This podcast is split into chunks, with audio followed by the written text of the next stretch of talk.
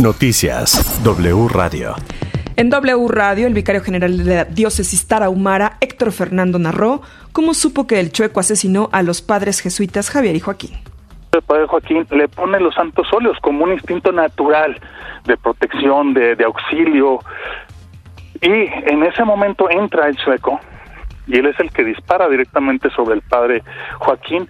El padre Gallo, que era además el superior de todos los jesuitas en, en Tarahumara, le reclama con esa confianza, si no del trato, pues bueno, de saber quién es y, y que, Sí, sí, sí, y que se han visto y, y, y le reclama con esa confianza, decir, bueno, pues nosotros no nos sentimos en riesgo, porque es la verdad.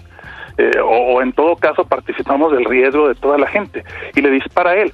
El tercer sacerdote presente es el que lo logra tranquilizar, calmar y, y hacerlo entrar en razón.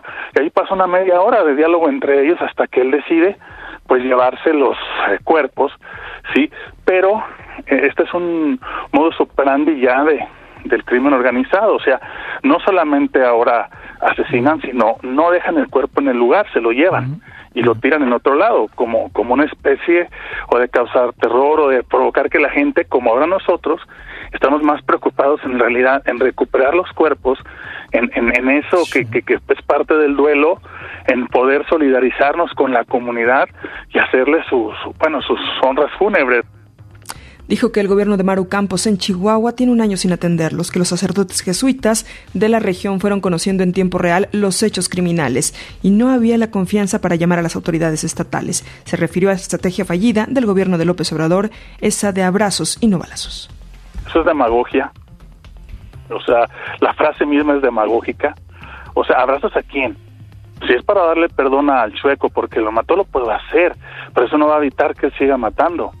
Sí, eh, eh, hay un momento dramático de encuentro con el padre que lo logró calmar, donde este tipo llora, se arrodilla, pide perdón, intenta abrazar al padre, y, y eso ni devuelve la vida a las personas que estaban ahí, a un lado muertas, en, en una iglesia, en un lugar sagrado, ni tampoco va a evitar que él siga delinquiendo. La Tarahumara es un lugar donde ya faltan lágrimas para llorar tanto dolor. El secretario de la Defensa, Luis Crescencio Sandoval, fue increpado este día por familiares de personas desaparecidas. Esto ocurrió cuando daba su discurso en las aberturas del archivo militar de la Comisión de la Verdad.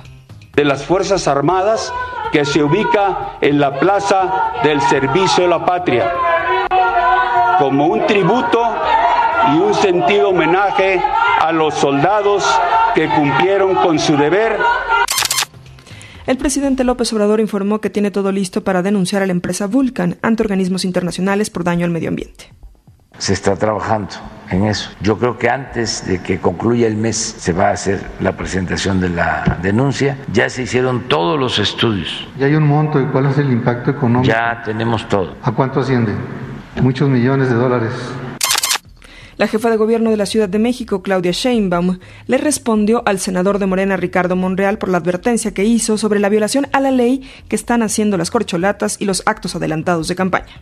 Yo creo que cada quien es eh, responsable de sus propios actos y de sus propias palabras, y ya que a cada quien pues se le juzgue. Eh, de nuestro lado, pues yo creo que lo más importante es que estamos defendiendo un proyecto por encima de todo y esperemos que todo fuera así. Y en nuestro caso, pues que no se preocupe, siempre hemos cumplido con la ley.